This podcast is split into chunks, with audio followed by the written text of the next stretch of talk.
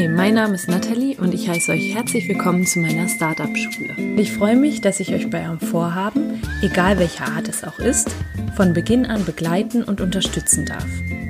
Hast du also ein Startup in Planung oder möchtest dich selbst weiterentwickeln oder hast irgendein Vorhaben, bei dem du nicht genau weißt, wie du anfangen sollst, dann bist du bei mir hier genau richtig.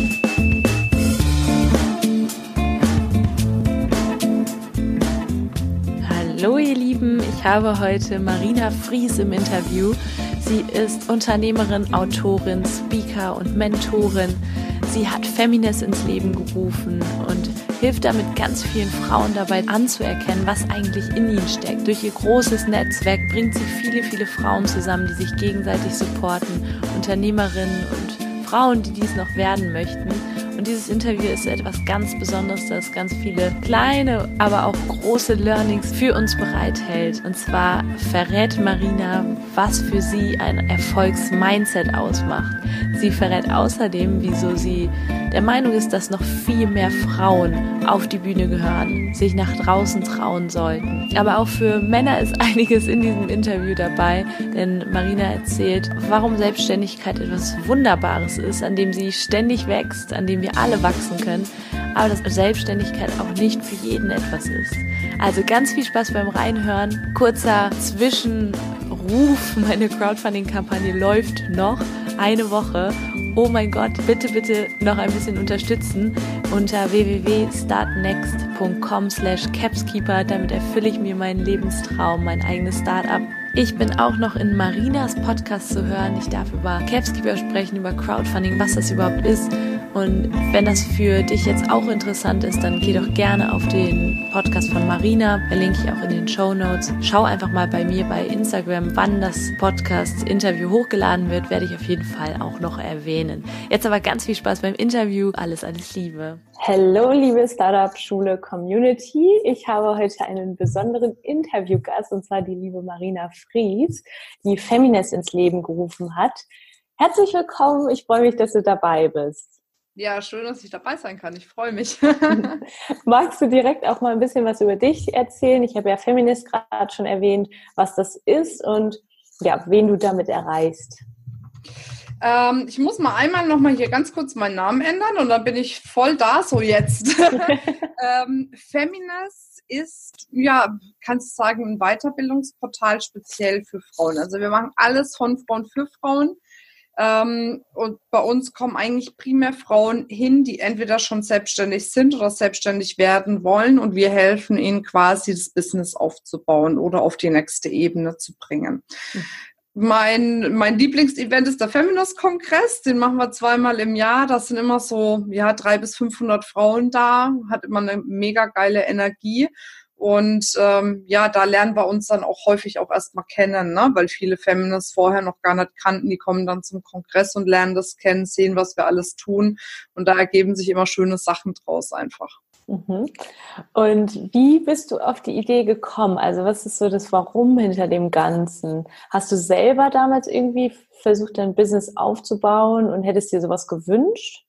Oder? Also das ist mit, mit Sicherheit ein Part, also weil ich habe auch mal, wie du, das hast du ja gerade in meinem Podcast erzählt, ähm, auch mal eine kleine äh, Bruchlandung hingelegt mit einem Business. Also einfach auch aus Unwissenheit, weil ich dort schon sehr schnell sehr erfolgreich geworden bin, aber mir halt so die Grundlagen des Unternehmertums gefehlt haben. Also sprich, wie gehe ich mit meinem Geld um? Wie investiere ich gut das Geld? In was investiere ich? Wie viel prozentual investiere ich? Wie viel lege ich vor allem fürs Finanzamt auf Seite? das mhm. war, glaube ich, eines der größten Fehler. Ähm, und ja, von daher, da hätte ich mir super gerne jemanden gewünscht, der mich an die Hand genommen hätte.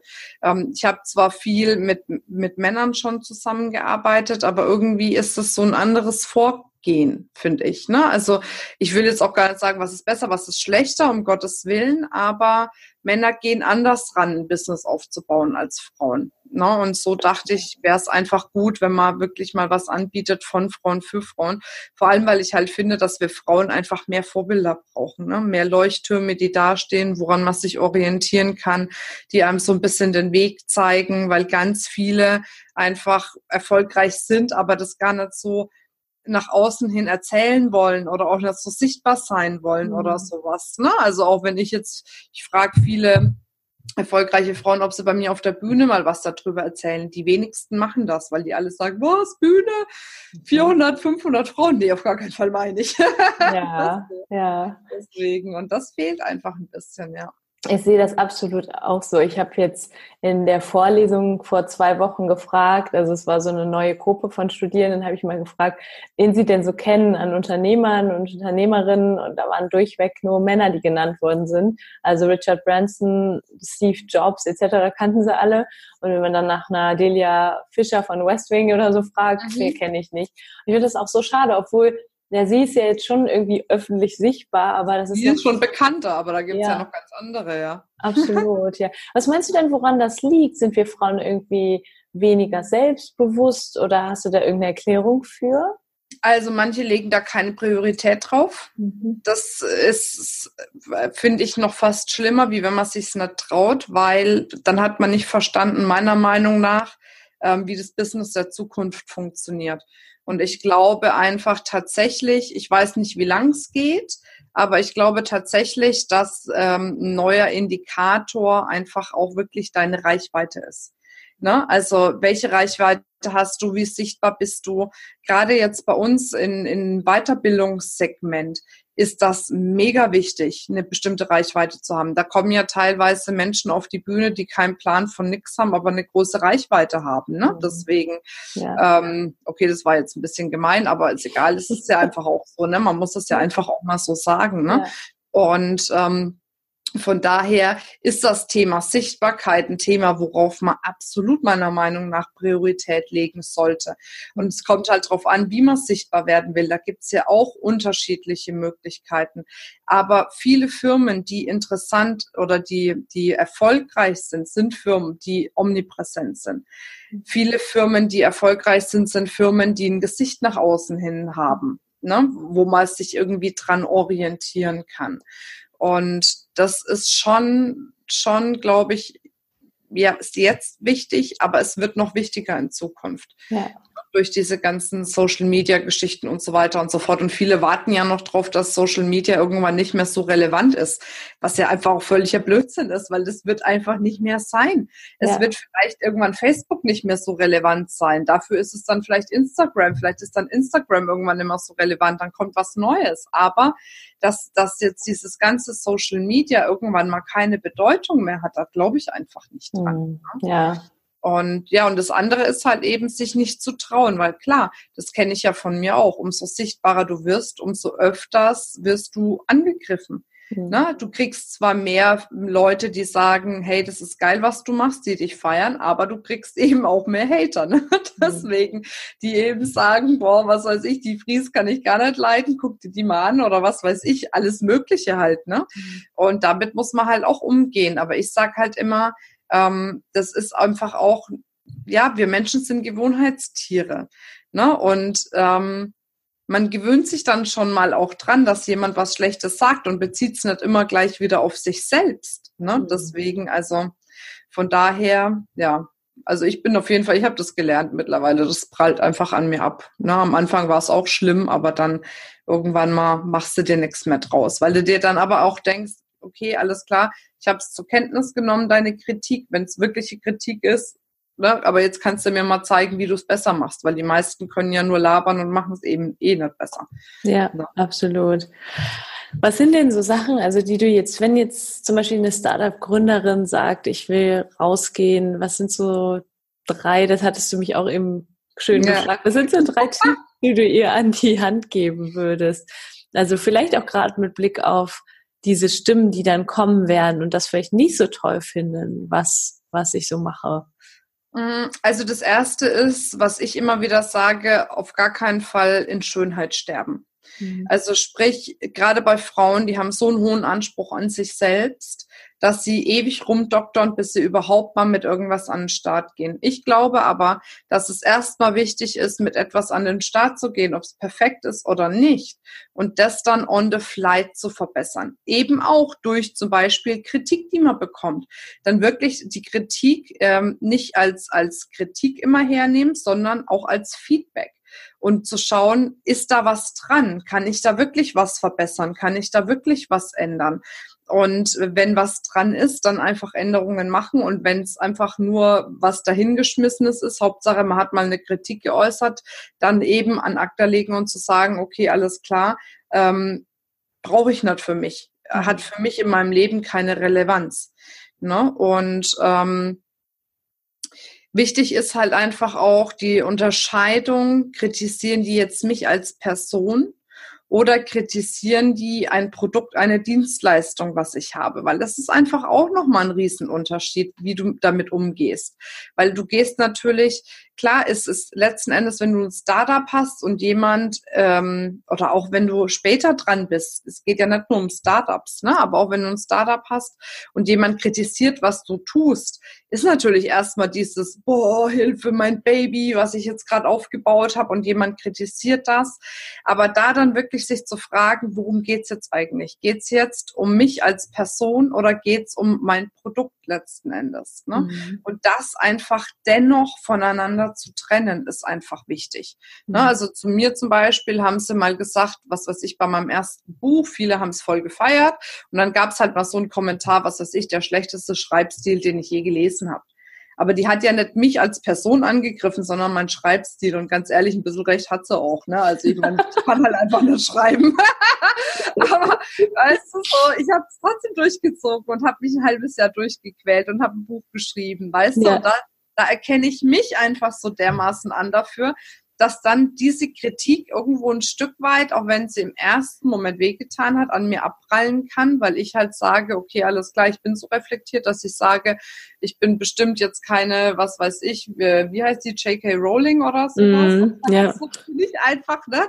Äh, ja, und ähm, wenn das jemand genauso sieht, dass ich nicht schreiben kann, dann ist das halt so. Aber ich habe es trotzdem gewagt und habe gesagt, okay, ob ich jetzt gut schreiben kann oder nicht, ich will mein Wissen rausgeben. Natürlich hätte ich einen Ghostwriter nehmen können, aber dann wäre es nicht ich gewesen. Mhm. Na, und das habe ich einfach, ich habe mich vor dem den guten Schreibstil letzten Endes in dem mhm. Moment gestellt. Ja, das ist aber ein richtig schöner Gedanke, so dieses, dass das, was ich mache, ist ja das das ist zwar was, etwas, was ich kreiert habe, das bin ja nicht ich. Also äh, letztlich mein Wert sollte das nicht angreifen. Das ist ein richtig schöner Gedanke für, für Startup-Gründerinnen und Gründer auch oder generell für Menschen, klar. Das, ja. das einfach mal aus diesem Leisten, immer leisten zu müssen, rauszugehen, klar. Ja, ja und ich, ich würde auch noch einen Schritt weiter gehen. Ähm, viele identifizieren sich immer nur mit dem, was sie haben. Und ich glaube, das ist der Anfang vom Ende. Wenn du sagst, du bist, was du kannst oder du bist, was du hast oder du bist, was du produzierst, dann bist du nie du selbst, sondern du bist immer von äußeren Einflüssen abhängig. Also sprich, wenn du sagst, du bist, was du hast, wenn du jetzt auf einmal dein Geld verlierst aus irgendeinem Grund mhm. oder deine Stellung in einem Unternehmen verlierst, fühlst du dich auf einmal, als wärst du nichts mehr wert. Und das ist der Anfang vom Ende. Das heißt, es geht nicht darum, dass du bist, was du hast oder bist, was du kannst oder bist, was du letzten Endes verkaufst, in welcher Form auch immer, sondern dass du bist, was du bist. Und wenn du das für dich in der Tiefe verstanden hast, dann haut dich auch nichts, was dir in der Selbstständigkeit passiert, vom Hocker. Weißt du, weil du dann nicht für dich selbst, mit dir selbst ins, Straucheln kommst, sondern nur mit der Situation, die gerade ja. ist. Sehr schön, das ist mal ein ganz anderer Gedanke. Ich glaube, den gab es jetzt so noch nicht im Startup-Schule-Podcast. Ist richtig cool. Und konkret heißt es dann, sollte ich mir das immer wieder sagen? Soll ich das, sollte ich mir das als Affirmation zum Beispiel sagen? Weil das ist natürlich jetzt so, leichter gesagt von uns jetzt auch, als dann letztlich praktiziert. Ne? Aber wenn dann, wenn dann doch mal irgendwie was schief läuft, ist man ja dann noch irgendwie, oh Gott, jetzt bricht das alles zusammen und dann fühlt man sich irgendwie schlecht. Aber dazu sagen, hey, das bin ich ich und das ist überhaupt nicht schlimm, dass das jetzt ja. passiert. Das ist sogar eher was, was mich jetzt zum Wachsen bringt, aber mein Selbstwert, mein, dass ich mich selber so gern habe, das wird jetzt nicht davon angegriffen. Aber das sollte man wahrscheinlich sich schon häufig sagen, oder? Man sollte sich das sagen, also man sollte sich das bewusst werden, wenn solche Dinge passieren, weil viele Dinge ändern sich einfach nur dadurch, dass wir uns bewusster drüber werden. Ne? Also es mhm. gibt ja die, die Leute, die sich dann zu Tode coachen wegen irgendwelchen Themen, mhm. wo, wo ich denke, eigentlich braucht's das gar nicht, eigentlich braucht's manchmal nur eine Bewusstwerdung. Ja. Und wenn man Step by Step wirklich auch an seinem Selbstwert arbeitet, ne? weil das hat ja was mit einem Selbstwert zu tun, mhm. ähm, dann bringen einen solche Dinge auch nicht mehr aus der Bahn. Ne? Mhm. Also es ist schon ein Prozess. Ich meine, ganz ehrlich, der Prozess ist, glaube ich, auch nie wirklich abgeschlossen. Ich bin jetzt seit 13 Jahren selbstständig. Ich befasse mich seit 13 Jahren intensiv mit dem Thema Persönlichkeitsentwicklung. Ja. Ich habe jetzt immer noch regelmäßig Dinge, die hochpoppen. Weil klar, du veränderst dich ja, du entwickelst dich und umso weiter du kommst und umso mehr du wächst und umso mehr du deine Komfortzone, das Thema hatten wir ja gerade auch, umso mehr du deine Komfortzone verlässt, umso mehr ähm, Ängste, Blockaden, Herausforderungen, negative Überzeugungen oder was weiß ich was kommen ja ans Tageslicht. Und das mhm. ist ja das Schöne. Würden wir so einen so einen 9-to-5-Job machen, wo wir dann irgendwie nur die ganze Zeit am PC sitzen und irgendwas abarbeiten, was uns von oben aufdelegiert wird. Danach gehen wir auf die Couch, schauen uns irgendeine Daily Soap an, wo wir uns angucken, wie alle anderen Menschen ihr Leben leben. Dann kommen solche Dinge nicht. Solche Dinge kommen nur, wenn wir wachsen. Und dann kann man dankbar sein und nicht sagen, sagen, oh nee, ey, scheiße, jetzt habe ich da schon wieder einen Glaubenssatz, jetzt habe ich da schon wieder eine Herausforderung, mhm. sondern sagen, hey, danke, dass du jetzt kommst.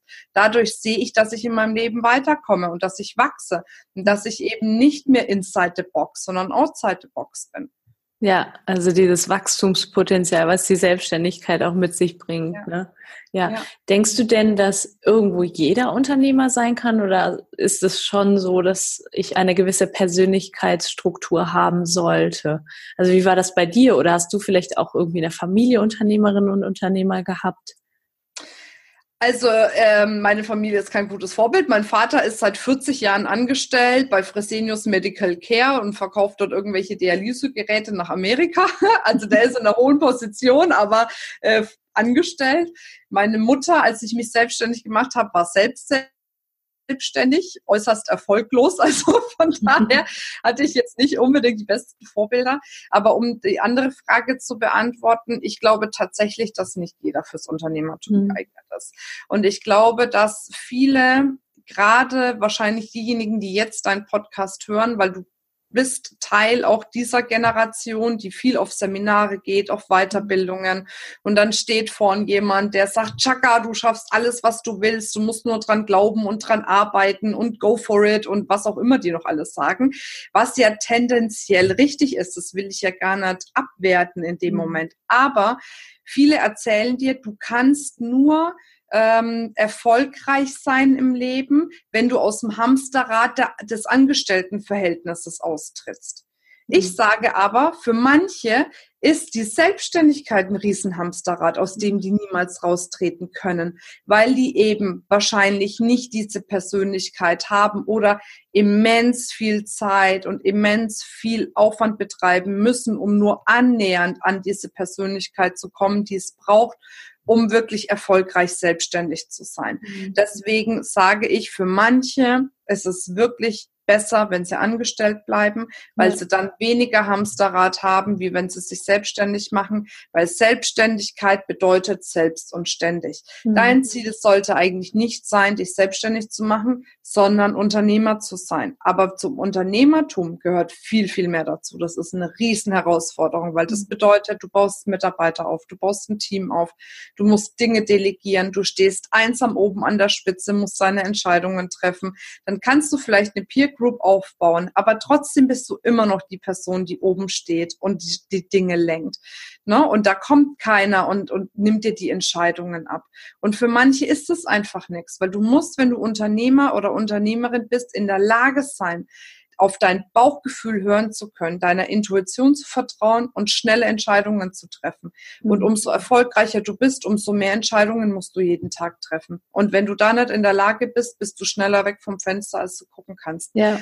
Da sage ich, für manche ist es einfach besser, wenn sie angestellt bleiben und sich lieber einen Job suchen, wo sie sagen, da gehe ich voll drinnen auf, in einer, in einer Community, wo man sagt, das finde ich richtig geil. Und die neuen Startup-Geschichten machen das ja möglich. Ich meine, heutzutage diese Startup-Szene, dann spielst du ein bisschen Tischtennis noch während der Arbeit und was weiß ich und sowas. Also das ist ja richtig geil, was du ja. da als Angestellter mittlerweile machen kannst. Ich wollte gerade sagen, du kannst dich ja auch mittlerweile im Angestelltenverhältnis total unternehmerisch engagieren. Ja. Also es gibt ja diesen Begriff des Corporate Entrepreneurship, dass dann ja. eben auch große Firmen den Mitarbeitern ermöglichen, auch sich selbst zu verwirklichen, aber halt im Rahmen des Unternehmens, in einem geschützten Rahmen.